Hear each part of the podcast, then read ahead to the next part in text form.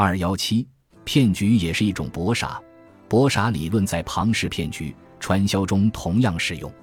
由于现在互联网的发达，年轻群众对这种骗局大部分看得非常明白，但是很多大爷大妈成了这个理论潜在的使用者。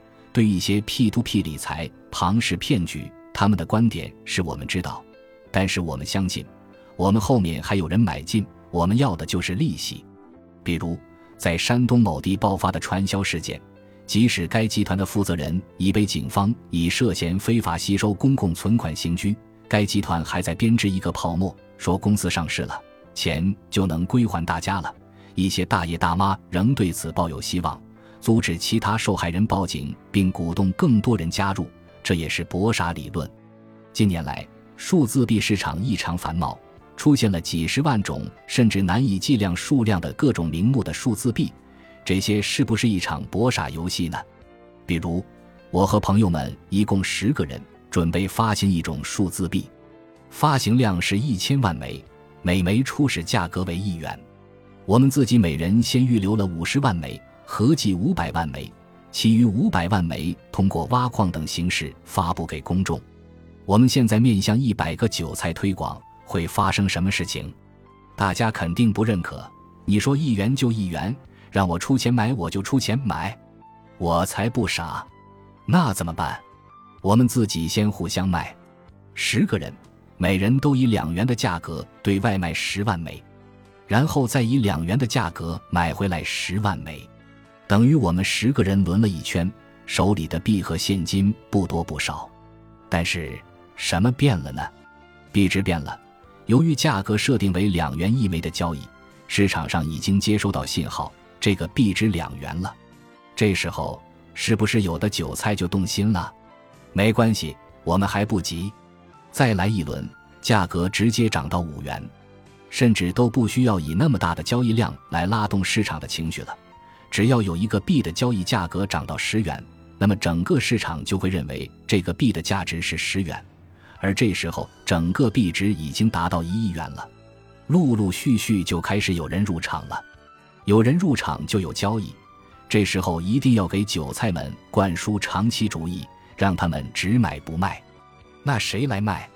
我们自己卖，价格一直往上拉，那么韭菜入场的也就越来越多。之前入场的韭菜也会逐步加仓，这时候价格就自然继续上涨。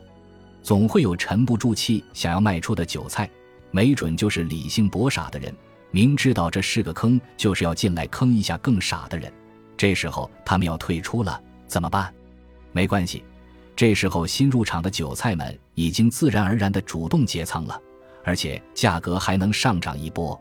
我们只需要趁着这一波。一点一点的出我们手里的币就好，只要用长期主义的旗号安抚好韭菜，跌了他们自然会补仓把价格拉回来，涨了他们不仅不去卖，还会拉来更多的韭菜帮我们接盘。只要韭菜们一直有共识，这个币在涨，而且还会继续涨，那么这个币就不会崩盘，哪怕最终再也没有更傻的傻瓜出现也没关系。我和我的朋友们早已高位清盘了大部分的币，赚得钵满盆满。至于韭菜们是不是被套在高位，这不正是韭菜的宿命吗？有人会说，发币真的像你说的这么简单吗？